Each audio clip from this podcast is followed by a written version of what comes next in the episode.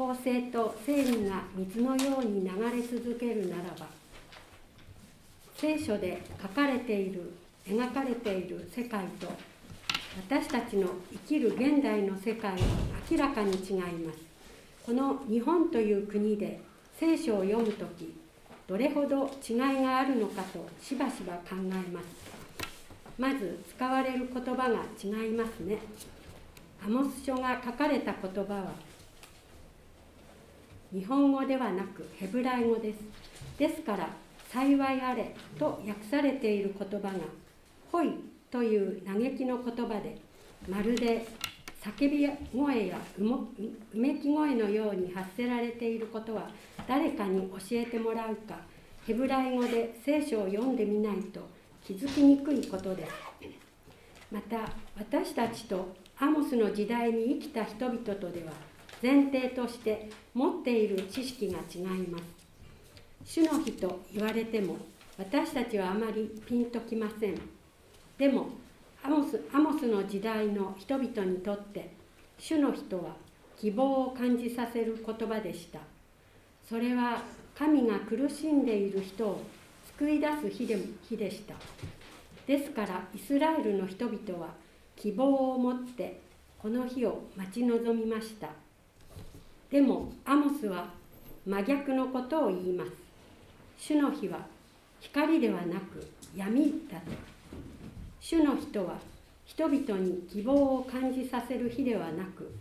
神が裁きを行う日だというのだから。アモスの言葉を聞いた人々は大きなショックを受けたはずです。それと同じぐらい衝撃的なイメージをアモスはその後に語ります。ただ地理的な環境の違いからこの言葉の衝撃は私たちにとって分かりにくいものだと思います。アモスは言います。公正を水のように正義を大河のように尽きることなく流れさせよと。日本で生活をしていると水は簡単に手に入ります。川は常に水があり常に流れ続けています。でも預言者アモスが活動した北王国イスラエルがあったパレスティナの地は日本のような土地ではありません。土地は乾いています。水は簡単には手に入りません。川は常に水が流れているわけではありませんでした。この地域の川はヨルダン川とその支流を除くと雨が降る時期以外は枯れてしまうワディと呼ばれる川です。このワディという川は実は私たちがよく礼拝の中で歌う賛美歌の中に出てきます。谷川の流れを慕う鹿のように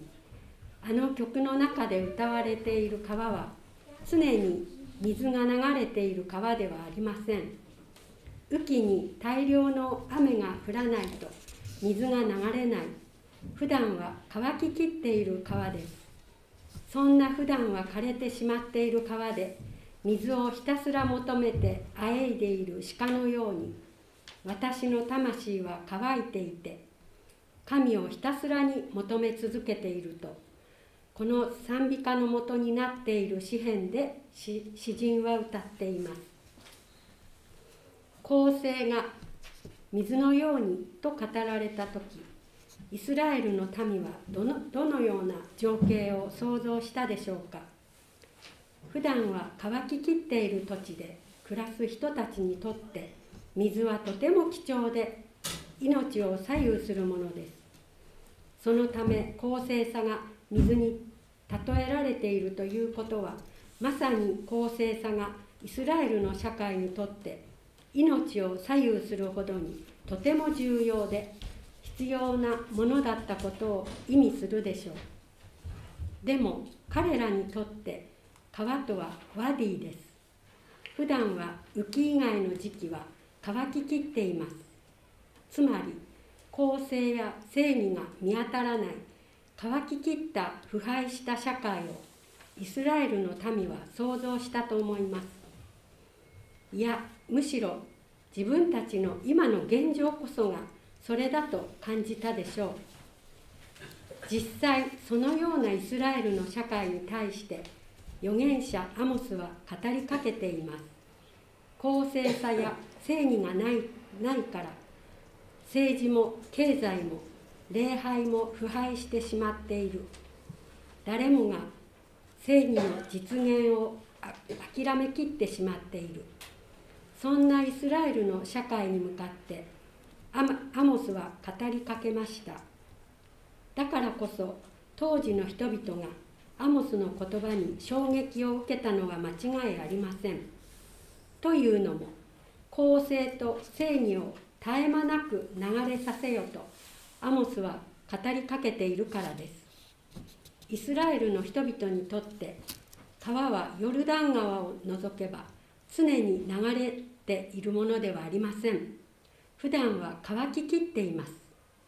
雨季という一定の期間のみ期間限定でワディは水であふれました。同じように一時的な正義ならば期待できました。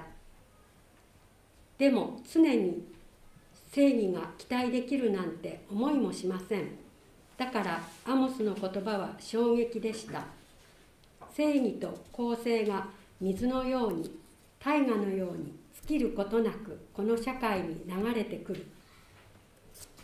それはまさに洪水のようなものでした。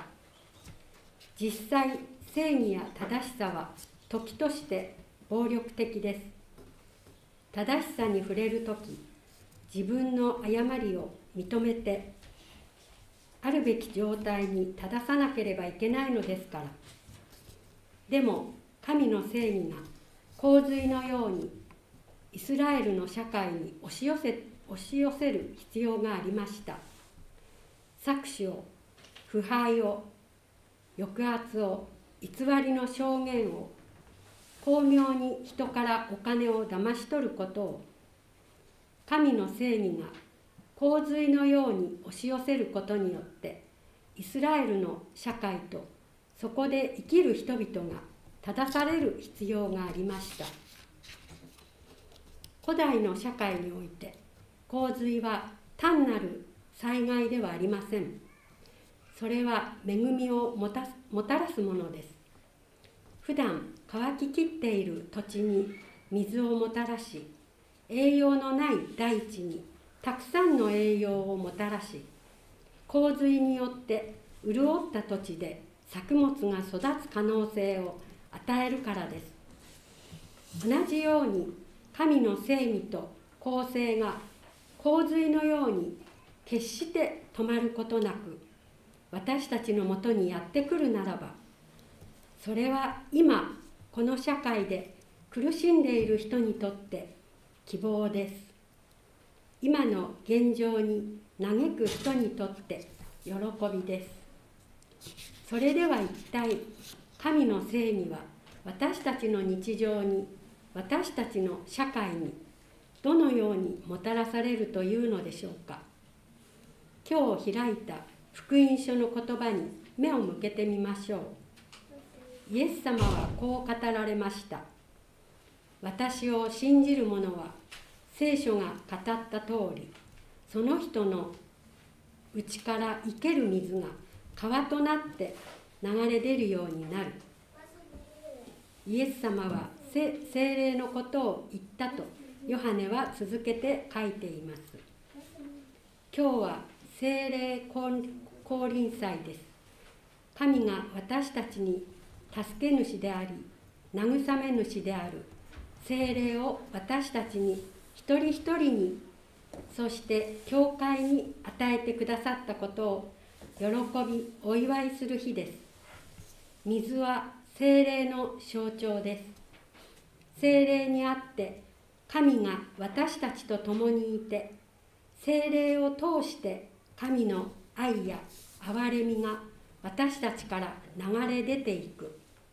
イエス様の言葉は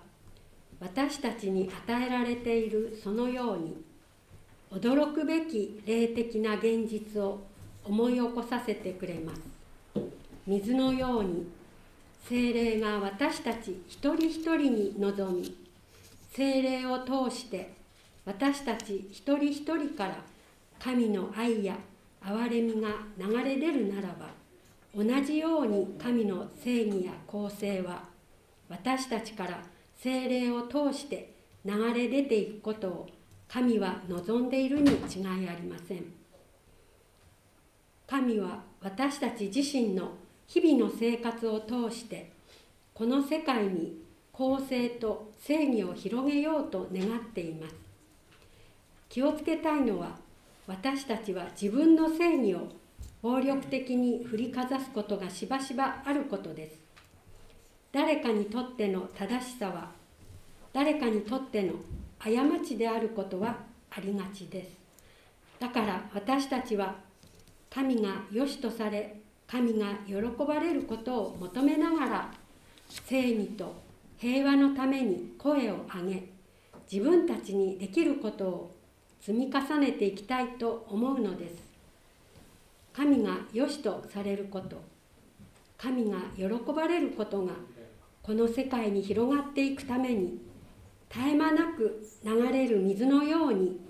浸透していくために神が私たちを用いてくださることは私たちの心からの願いです。ところで公正や正義が語られる時に水が揶揄として用いられていることに私は大きな希望を感じます。水は狭いところにでも入り込んでいくことができるものです。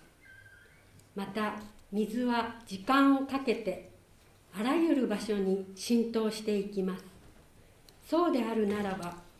神の正義や公正は私たちが簡単に諦めてしまうような領域にも少しずつ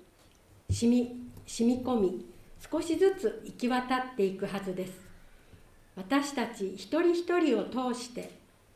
ですから水のように絶え間なく精霊を通して私たちから流れ出る神の正義が少しずつでも良いから皆さんの日常に私たちの暮らす社会に染み渡っていきますように。神ご自身はその流れを決して途絶えさせない方です。だから私たちは精霊を通して与えられるその流れを決してせき止めず正義を水のようにこの世界に浸透させたいと願っている精霊の働きに押し出されて歩んでいきましょう公正を水のように正義を大河のように尽きる尽きることなくこの世界に流れさせてくださいと願いながら祈りましょう。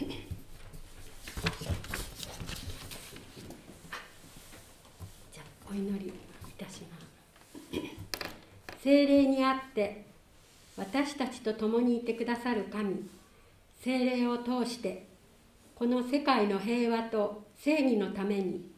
私たち一人一人を用いてください。主の皆によって祈ります。アーメン。